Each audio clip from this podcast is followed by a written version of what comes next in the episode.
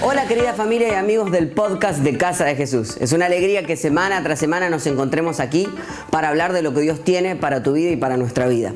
Tengo algo súper importante que contarte, así que no adelantes este audio, ya se viene la prédica de esta semana, pero quiero que escuches esto. Constantemente recibimos cantidad de mensajes de personas de todo el mundo que sienten a Casa de Jesús como su iglesia y su casa, y tal vez tú seas uno de estos. Me pregunto si quisieras tomarte este tiempo para pasar de ser un simple consumidor y transformarte en un contribuidor de nuestra casa. Nuestra iglesia tiene la costumbre de comenzar el año estableciendo los sueños que tenemos y desafiándonos a dar aún más de lo requerido. Este año la serie se llama Corremos para ganar y estoy seguro que va a desafiar tu fe. La enseñanza que vas a escuchar ahora mismo tiene que ver con esto. Y quiero preguntarte si quisieras participar de este sueño haciendo una ofrenda única o bien sumándote a nuestro proyecto de más 10 con una membresía de 10 dólares por mes. Te invito a que ya mismo entres a casadejesús.com y hagas clic en el link que dice Corremos para ganar. Casa de Jesús tiene una visión muy grande. Estamos en nuestros mejores tiempos y tú eres parte de esta visión. Tu ciudad necesita cristianos que no jueguen a ser iglesia, sino que sean la iglesia, que den su vida por Cristo, que corran para ganar. Ganar es que el mundo escuche el mensaje de amor y gracia que cambió tu vida. Ganar es que cuando dejes este mundo no te hayas guardado nada. Ganar es ser parte de un equipo que no deja a nadie en el camino. Ganar es dar todo lo que tengo para que otros conozcan el nombre que es por sobre todo nombre, el nombre de Jesús. Este año corremos para ganar. ¿Y tú? ¿Por qué corres? Quiero que vayamos al libro de Salmos capítulo 3, versículos del 1 al 8. Y es un, es un texto muy lindo el que vamos a leer en este día. Y dice, muchos son, Señor, mis enemigos. ¿Cuántos son los enemigos? Muchos. Muchos son los que se me oponen. Y muchos los que de mí aseguran, Dios no los salvará. Y hay una palabra ahí que dice, Selah. Diga conmigo, Selah. Pero tú, Señor, me rodeas cual escudo, tú eres mi gloria, tú mantienes en alto mi cabeza. Clamo al Señor a voz de cuello y desde su monte santo Él me responde y otra vez la palabra dice, Selah. Yo me acuesto, me duermo y vuelvo a despertar porque el Señor me sostiene. No me asustan los numerosos escuadrones que me acosan por doquier. Levántate, Señor. Ponme a salvo, Dios mío. Rómpele la quijada a mis enemigos. Rómpele los dientes a los malvados. Tuya es, Señor, la salvación. Envía tu bendición sobre tu pueblo. Y otra vez dice, Selah. Quiero que nos metamos en entender qué significa la palabra Selah. La semana pasada estuvimos hablando de Tarseo, ¿se acuerda? Esta semana vamos a aprender una nueva palabra que es Selah. Diga conmigo Selah. Selah significa un silencio musical. Es un término musical. Recuerde que los salmos son canciones. El escritor de los salmos, o muchos de los salmos, el rey David, se tomaba el tiempo de decir, aquí hay un silencio, aquí hay que parar. Quien escribía la canción decía, a quien vaya a tocar esta canción, en este momento hay que hacer un silencio. Y me sorprende que del versículo 1 y 2 que dice, muchos son, Señor, mis enemigos, muchos son los que se me oponen y muchos los que de mí aseguran Dios no los salvará, al versículo 3 que dice, pero tú, Señor, me rodeas cual escudo, hay un cambio. El escritor algo le pasa entre los dos primeros versículos y el tercer versículo. Pasa de la depresión y de sentirse perseguido a entender que Dios es el que le protege absolutamente de todo. Hay algo que sucede y justo hay un celá. Hay un silencio, hay un momento donde el escritor decide parar todos los ruidos externos y escuchar la voz de Dios. Y en ese escuchar la voz de Dios genera un cambio. Quiero hablarte de hoy de cómo detener el ruido. Y no quiero hablar del ruido externo y físico, quiero hablar del ruido de nuestra propia cabeza. Cómo detener el ruido de las situaciones que estamos viviendo.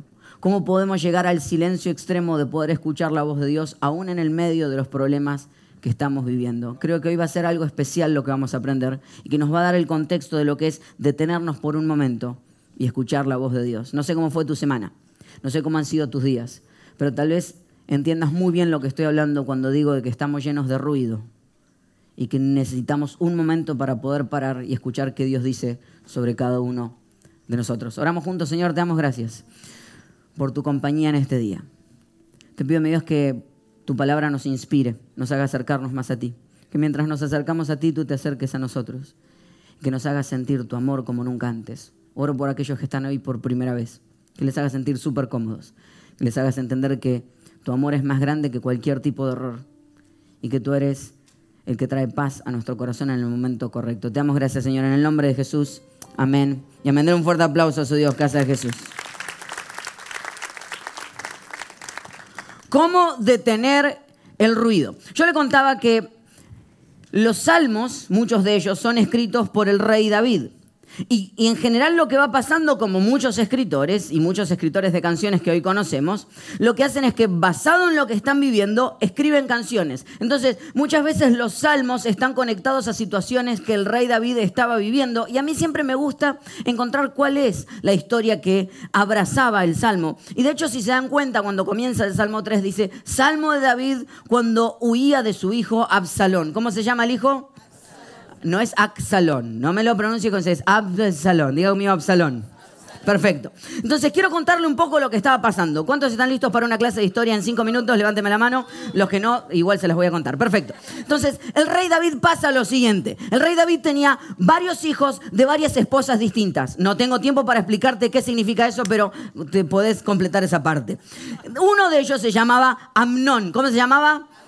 Buen padre David para poner nombres, Amnón y Absalón. Amnón se enamora de una hermana astra de él, que es hija de otra madre, ¿cierto? Entonces le dice a la hermanastra, ¿por qué no me venís a visitar? Porque la quiere conquistar. Entonces le dice, ¿sabes qué? Me siento como enfermito, ¿por qué no me traes una sopa? Entonces Amnón invita a su hermanastra a poder visitarlo. Dice, ay, estoy como enfermo. Ella le trae una sopa.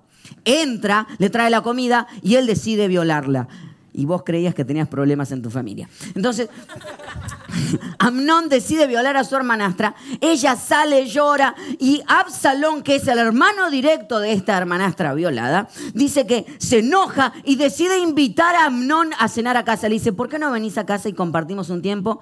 y me contás qué andas haciendo. Entonces, el rey David dice, ¿tendría que ir yo también a la cena? Le dijo, papá, tranquilo, esta es una cena entre hermanos, lo queremos pasar muy bien entre nosotros. El rey David no va, pero sí está Amnón y está Absalón, cenan varios de los hijos, y Absalón decide arreglar las situaciones con su hermano Amnón y lo mata. A todo esto, Absalón decide huir. Y usted dice, todo esto está en la Biblia, está en la Biblia. En 2 Samuel del capítulo 13 al 18 está toda esta historia que puedes seguir, que es muy interesante, es de novela realmente. Absalón huye, se va, David se enoja, empieza a tratar de entender qué pasa, hasta que un día decide perdonarlo y le dice, ok, tráiganlo otra vez a Absalón. Absalón viene al reino otra vez, pero David no tiene ganas de hablar con él durante años, decide no dirigirle la palabra. Puede estar en el reino, pero no quiere encontrarse con él. Absalón se enoja y dice, esto no va a seguir así y voy a acomodar las cosas. ¿Qué decide hacer? Se decide poner en la entrada del reino. Y cada persona que venía a entrar a hablar con el rey David, porque venía a arreglar problemas que tenía y el rey tenía que arreglarlas, ¿qué hacía Absalón? Los saludaba en la entrada y les decía, tuviste un problema con aquella persona que no te paga, ¿verdad? Sí, sí. Si en vez de mi padre David yo fuera el rey, estas cosas no pasarían. Pero sigue adelante. Así fue pasando y otro decía, Tú tienes problema con los impuestos que está cobrando el rey, ¿verdad? Sí. Si yo fuera el rey, decía Absalón, estas cosas no te pasarían. Así durante mucho tiempo fue convenciendo a muchas personas que si él fuera el rey, entonces esos problemas no sucederían. Hasta que un día decide hablar con David y le dice, David, ¿te acordás cuando maté a... Sí, me acuerdo, me acuerdo. Bueno, en esos días cuando me fui, le prometí a Dios que si volvía y, y teníamos una conversación, yo iba a ir a esta ciudad y en esta ciudad específica iba a orar y agradecerle a Dios porque me permitió regresar. ¿Puedo ir? Perfecto, le dijo David, no hay problema, se va. Absalón lo que decide hacer cuando llega a esta nueva ciudad es generar que todo el reino se ponga de su lado y en contra de su padre, por lo cual eh, lo que logra es que todo el pueblo quede en contra del rey David, a lo que el rey David necesita huir porque están a punto de matarlo. En medio de toda esta historia que te acabo de contar, David escribe el Salmo 3 ahora tiene sentido cuando dice, muchos son, Señor, mis enemigos. Muchos son los que se me oponen. Y muchos los que de mí aseguran, Dios no los salvará. Y dice Selah. Y hay un silencio de lo que otros opinan.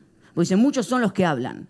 Muchos son los que dicen cosas. Y quiero hablarte de eso. Quiero hablarte de cómo callar el ruido pero comenzando por detener el ruido externo, comenzando por detener el ruido que viene desde afuera, comenzando por detener el ruido de lo que nos rodea todos los días, comenzando por entender de que la palabra procrastinar significa no solamente dejar para después cosas importantes que tienes que hacer, porque hay gente que dice que los que procrastinan son vagos, la realidad es que no son vagos los que procrastinan, sino que en realidad no quieren enfrentar aquellas cosas que necesitan enfrentar, porque los procrastinadores, no sé si hay algún procrastinador por acá, levánteme la mano, perfecto, no sé por qué gritan, pero bueno, perfecto. Eh, los procrastinadores no son vagos, porque en general decís, en vez de hacer esto que tengo que hacer, me voy a poner a acomodar todos los cajones de mi casa. En realidad lo que estás haciendo es esquivar, afrontar aquellas cosas importantes que tienes. Y muchas veces tiene que ver con miedo o vergüenza y preferimos en vez de afrontarlas hacer otra cosa. Ocio no es no hacer nada, ocio es ocuparte con cosas que no tienen que ver con tu propósito. Ocio tiene que ver con mantener tu cabeza en los lugares donde no deberían estar. Procrastinar es el producto de evadir aquellas cosas que me dan miedo a enfrentar y prepararme para el fracaso que yo mismo me estoy generando. ¿Cuántos de nosotros nos pasamos muchas veces esquivando afrontar aquellas cosas que necesitamos afrontar? Y nos llenamos de ruido. ¿De ruido para qué? Para no afrontar aquellos problemas que tenemos por delante. Nos llenamos de ruido con redes sociales. No sé si alguien tiene redes sociales por acá, pero creo que sí. Harvard en el año 2012 estableció un estudio en el que descubrió que cada vez que recibimos una notificación, ya sea de Instagram, Facebook o cualquiera, o un, un mensaje de texto, en nuestro cerebro se, libera dopamina. La dopamina es esa que te hace sentir feliz y alegre. Entonces, cada vez que recibes un mensaje de texto, ¡pum! Dopamina. Dos mensajes de texto, pum, pum, dopamina, dopamina. Entonces, cuando estás deprimido, 100 mensajes de texto, 100 veces dopamina, dopamina, dopamina. Entonces, claro, lo que pasa es que lo mismo genera fumar, lo mismo genera tomar, lo mismo genera el juego. Son altamente adictivos. Por eso es que es muy difícil para ti y para mí dejar nuestro teléfono. Creemos que nosotros lo poseemos, pero en realidad él nos posee a nosotros. ¿Cuándo fue la última vez que lograste apagar tu teléfono, apagar el ruido de lo que te rodea y enfrentar aquellas cosas que tenías por delante? ¿Cuándo fue la última vez que en vez de encerrarte en el trabajo con tal de no afrontar lo que tenías, fuiste a afrontar aquellos problemas que estabas teniendo. Porque no es, no es de vago. Es que a veces el ruido que buscamos es el ruido de nuestro propio trabajo, porque no quiero ni siquiera ir a mi casa a afrontar aquellas cosas que estoy viviendo. A veces es Netflix, a veces son las drogas, a veces es el alcohol. Son distintas maneras de evitar atacar la ansiedad que tenemos por delante.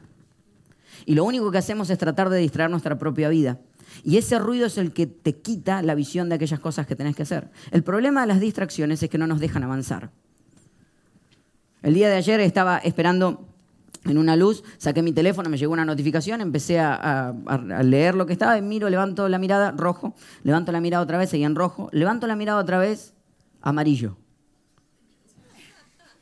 Entonces empiezo a pensar, digo, ¿es rojo, amarillo, verde? ¿O es rojo, verde, amarillo, verde, amarillo, rojo? y veo que va de amarillo a rojo. O sea, me pasé todo el verde mirando el teléfono. Y todo el mundo alrededor mirando. Gracias a Dios no tenía nadie atrás que se acordara de todos mis familiares y los que, los que pasaron y los que iban a venir. Pero la realidad es que me pasé todo el tiempo demorado, distraído, sin avanzar, porque el hecho de que te estés moviendo no significa que estás avanzando. Las distracciones lo que generan es eso, es hacerte creer que estás haciendo algo, pero en realidad estás quieto en el mismo lugar. ¿Cuántos de nosotros tratamos de llenarnos de ruido con tal de no avanzar? David está en el medio de un problema y se llena de ruido, de opiniones de personas. ¿Sabes que una de las cosas que más se buscan en Google durante el día de hoy son enfermedades? Te empieza a doler algo y pones dolor de oreja. Google. Y siempre te sale entre todos los resultados cáncer. Y vos a decir, tengo, tengo, tengo, tengo, me siento. Yo sabía, yo sabía, yo sabía. ¿Por qué? Es una cosa decir, dolor de ceja, cáncer. Decir, pero te aparece entre todo, no sé si hay que decirlo, qué, pero la realidad es que, de hecho, hay una, hay una tendencia que es a siempre sentirse enfermos, que son los hipocondríacos, no sé si lo has escuchado alguna vez, pero hay un nuevo término que son los cibercondríacos, que son aquellas personas, literal, son aquellas personas que leen sus enfermedades y se sienten enfermos basado en lo que leyeron en Internet. Entonces, todas las opiniones afectan sobre tu propia vida. Y, me pregunto cuántas opiniones así nos hacen sentir y creer la historia real que no es real. Leía el otro día sobre un grupo de personas que creen, es una convención que se hace todos los años para comprobar y decir que la Tierra es plana. No te estoy mintiendo. Es una convención que se hace, una conferencia que se hace todos los años. Este año se hace en Texas y miles de personas se reúnen para decir que la Tierra es plana. ¿Y sabes por qué se esparce este tipo de ideas? Muchas de ellas se esparcen gracias a YouTube y a muchas historias conspirativas que tienen que ver con el Internet. Ahora, es fácil reírme de la gente que cree que la Tierra es plana, pero ¿cuántas mentiras yo me he creído antes sobre mi propia vida por escuchar opiniones de otros? Ahora, el ruido externo genera eso mismo, porque preferimos el ruido al silencio para seguir en nuestro propio tema. Por eso lo primero que necesito hacer es detener el ruido externo. Por eso David dice, muchos son los que hablan y hace un celá, hace un silencio. Dice, voy a tener que callar y detener el ruido externo. Y lo segundo que hace es que empieza a escuchar la voz de Dios. Y lo segundo que quiero hablarte es que te toca primero parar y detener el ruido externo y segundo empezar a escuchar y buscar la voz de Dios. Buscar la voz de Dios para preguntar qué opinas sobre lo que estás viviendo, qué opinas sobre aquellas cosas que te están pasando. Alguna vez una profesora o señorita de escuela dominical donde estudiaba cuando era chico la Biblia eh, me escuchó hacer una oración y me dijo, esa oración no pasó del techo. Un amor, no sabes, no, no tienes idea. ¿Cómo Dios no pasó? Sí, no pasó del techo, es muy mala esa oración. Como si en realidad las oraciones quedaran a este nivel. ¿Sabes qué? Yo creo que Dios es mi Padre y que no tengo que decir las palabras correctas para que Él me escuche. Yo creo que Él me escucha cada vez que habla. Y si la oración no pasa del techo es porque mi Padre está debajo del techo, porque Él siempre me va a escuchar. Esa es la realidad del Dios con el que yo hablo. Con el que no tengo que hablar de una manera correcta, con el que no tengo que decir las cosas de manera correcta, porque hay gente que cree que Dios no escucha, pero cuando hablas Dios está escuchando. Yo tenía una profesora de lengua en la escuela que era sorda, no te miento, era sorda y enseñaba lenguaje. Ella lo que hacía era, cuando quería escucharte, lo que hacía era leerte los labios. Y algunos compañeros, yo no porque yo era buena persona en la escuela, o algunos compañeros cuando iba a la escuela, ella se daba vuelta para escribir en el pizarrón y mientras ella estaba de vuelta, como no podía escuchar, utilizaban ese momento para gritar improperios e insultos sobre la profesora. Hay algunos que están diciendo, ay, qué mal. Ustedes eran los que insultaban a la profesora también. Los conozco. Entonces, aprovechaban ese momento para decir todo tipo de cosas. Claro, ella no podía escuchar. Hasta que un día, Manu Pela, compañero mío, decidió gritar un insulto cuando la profesora estaba de vuelta. Y se escuchó que la profesora dijo, ¿qué dijo Manupela? Cuentan las historias que la profesora tenía un audífono y que a veces lo traía y a veces no. Pero como tenía el pelo largo, nunca se sabía cuándo tenía el audífono puesto. Fue lo último que supe de Manupela. No, mentira. La realidad es que nunca sabíamos cuándo podía escuchar o no. Y hay personas que se trabajan y hablan con Dios de esa manera y creen que Dios no les está escuchando. Por eso dejan de hablar y de orar con Él. ¿Cuántas oraciones Dios no contestó porque en realidad no las dijiste? ¿Cuántas veces te has guardado palabras que tendrías que haber hablado con tu Dios? Dios es tu Padre y Él está dispuesto a escucharte. Ahora hay tres cosas importantes a la hora de orar y hablar con Él. Número uno, no ser repetitivo. Sabes, el Padre Nuestro a mí me encanta. Yo hoy hablaba con un amigo cuando llegó más temprano y me dice, ¿cuál es la diferencia entre los católicos y ustedes? Le digo, no, no hay una cuestión de buscar diferencias. Y a mí me encanta repetir el Padre Nuestro. El problema es cuando tomamos el Padre Nuestro como la única oración que se puede hacer. Jesús lo que trataba de hacer con el Padre Nuestro era establecer un modelo de oración, no la única oración. Porque cuando repites siempre las mismas cosas, nunca vas a generar una relación. Imagínate que todos los días que nos viéramos yo te dijera las mismas cosas. Y el problema de repetir la misma oración es que nunca das espacio a una conversación. Entonces, lo primero que quiero desafiarte es a que no seas repetitivo a que busques hablar con Dios aquellas cosas que te están viviendo, más allá de las lindas oraciones. No, es que aquellas palabras quedan bien. No tiene que ver con encontrar las palabras que quedan bien, tiene que ver con encontrar las palabras que son correctas para el momento que estás viviendo. ¿Te diste cuenta lo que dice David mientras está cantando? Versículo 7. Porque hay gente que dice, ay, seamos respetuosos porque estamos leyendo la Biblia. Leámoslo juntos. Levántate, Señor. Ponme a salvo, Dios mío. Rómpele las quijadas a mis enemigos. Rómpele los dientes a los malvados. Más sincero que David a la hora de cantar. Esto es una canción. Vos imaginate que vinieras el domingo a la mañana que viene y nosotros estuviéramos cantando rómpele la quijada, rómpele la quijada, rómpele los dientes. ¿Te lo imaginas, Jorge? Rómpele los dientes. Sea, sí. No, me abro de piernas porque no volvería nunca más. Termino así, se lo llevan al pastor de una pierna. Este, Ahora, o sea, es una canción, te imaginas cantar, rómpele los dientes, rómpele, sí, uno por uno. O sea, la realidad es que David tenía tal confianza con Dios que no tenía problema de hablar sincero y como él era. Porque lo peor que te puede pasar es tener a Dios de tu lado y a la hora de hablar con Él decir, eh, Dios vengo a hablarte porque en mi vida me están pasando cosas. Cuando en realidad lo que quiere decir es rómpele los dientes. No que esté bien lo que estás pensando, pero prefiero contarle a Dios y que Dios me responda basado en lo que estoy realmente viviendo que poner caretas para hablar con mi Dios. Porque quiero contarte algo, Dios lee tus pensamientos. Así que cuando te presentas decís, Dios, acarícialo un poquito y sabe que estás diciendo mentalmente, rómpele los dientes. Sabe. Entonces, ¿qué mejor que ser sincero con Dios? ¿Qué mejor que poder decir, tengo dudas? No sé lo que estoy viviendo. No sé realmente si existes. ¿O te da miedo el decirle cosas a Dios que Él ya sabe? Porque es más fácil yo decirte, no, con Dios siempre hay que hablar las cosas bien. Él sabe lo que estás viviendo. Y yo quiero una iglesia y un lugar donde usted sea libre de poder hablar con Dios tal cual y como lo siente, porque Él es su Padre y Él quiere escucharte. Él sabe de tus dudas, Él sabe de tu corazón y aún así te ama. Sé sincero. Eso es lo que hace David. David en el medio de todos sus problemas está enojado y quiere que le rompa los dientes. Qué lindo poder ser sincero con Dios. Y lo tercero es darle tiempo a que Él te responda. Porque Dios quiere responderte. Hay gente que viene a veces y, me cuenta lo que está viviendo.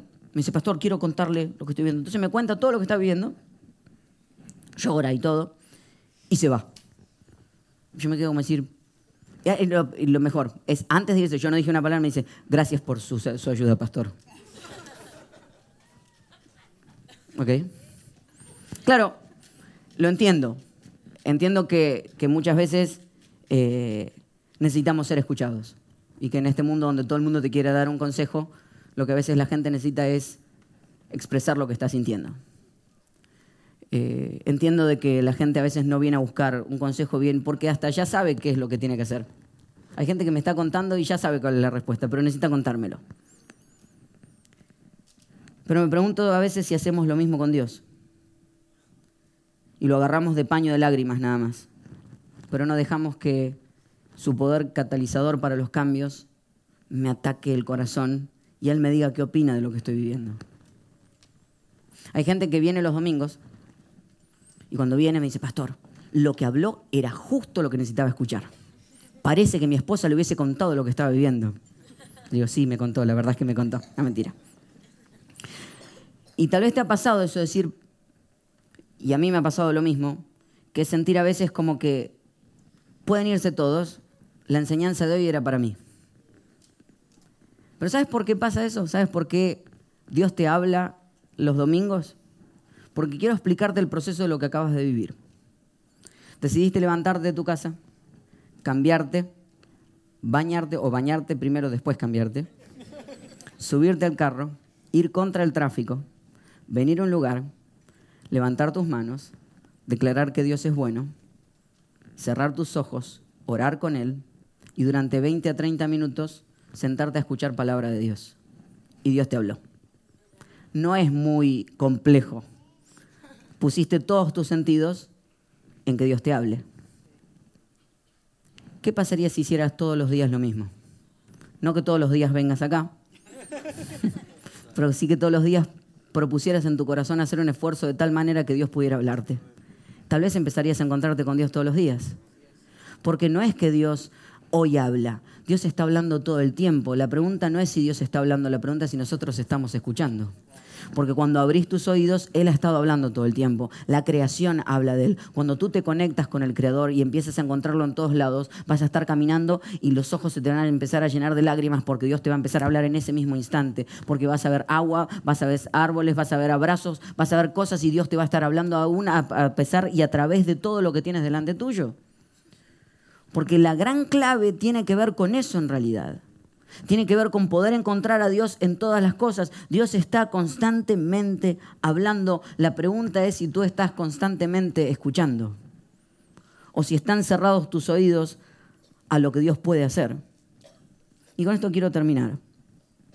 Porque primero hablamos de detener el ruido externo, luego hablamos de buscar la voz de Dios, dejar que Él me conteste, prestar atención, a sintonizar mis emociones y, mis ideas y mi cabeza a que Dios pueda hablarme en el día de hoy y empezar a escuchar lo que Él está haciendo. ¿Y cómo sabes que es Dios el que está hablando?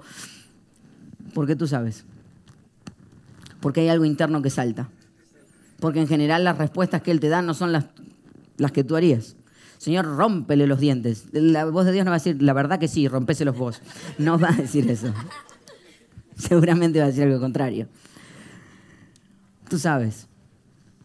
Tú sabes cuando Dios está hablando. Su voz atraviesa entre todo y toca tu corazón directamente. Ay, pero nunca lo he escuchado. Búscalo. Búscalo constantemente. Insiste. Insiste. Y vas a empezar a escuchar la voz de Dios como nunca antes. Ahora, hay dos maneras de generar silencio. Hay dos maneras de generar este Selah famoso. Una manera de generar silencio es deteniendo el ruido externo. O sea, decir, hay un ruido, freno el ruido. Eso es una manera de, generar este silencio que estamos buscando. Pero hay una tesis que tiene que ver con generar un ruido para callar otro ruido. ¿Qué quiero decir con esto? Vamos otra vez al versículo 1. Dice, muchos son, Señor, mis enemigos, muchos son los que se me oponen, y muchos los que de mí aseguran, Dios no los salvará. Selah. Pero tú, Señor, me rodeas cual escudo. Dice, pero tú, diga conmigo, pero tú. Me encanta que Dios hace un acento y dice, tú opinas distinto. Pero tú opinas distinto, mi Dios. Pero tú, Dios, actúas distinto. Pero tú, Dios, mantienes mi cabeza en alto. Es distinto lo que Él tiene para decir de tu vida que lo que están diciendo de tu vida. Hay dos maneras de generar silencio, te lo vuelvo a decir. Una es callando el ruido externo y otra es generando un ruido interno. Me puse a investigar cómo funciona el proceso de cancelación de sonido. Muchos de ustedes seguramente deben tener hoy en día audífonos que tienen el, sistema de cancelación de sonido. Y si no lo han visto, aún en algunos bebés que le ponen como unos audífonos gigantes para que no les genere ruido en lugares de concierto, por ejemplo. No sé si los han visto alguna vez. Lo que generan estos audífonos y cómo funcionan y generan el silencio es muy interesante. Es muy interesante. El sonido genera ondas, como esta imagen que estoy poniendo en la pantalla. Las ondas del sonido, ¿cierto? Entonces, Dicen que para generar el silencio lo que hay que generar es un ruido contrario al que viene y que si cuando la onda del sonido va para arriba, hay que generar un sonido que haga todo lo contrario, que cuando una onda va para arriba, la otra vaya para abajo. ¿Me siguió hasta ahí? Entonces, cuando la onda del sonido externo va hacia abajo, la onda del sonido interno debe ir hacia arriba. Porque entonces, cuando ambas se juntan, se genera esto. Cuando se genera esto, científicamente lo que logra es crear silencio. Un ruido contra otro ruido que van a distintas velocidades, cuando una onda va para arriba el otro va para abajo, generan un silencio y así se cancela un sonido con el otro. Es súper interesante, o por lo menos a mí me pareció súper interesante. Lo puedes buscar, hay, hay experimentos increíbles.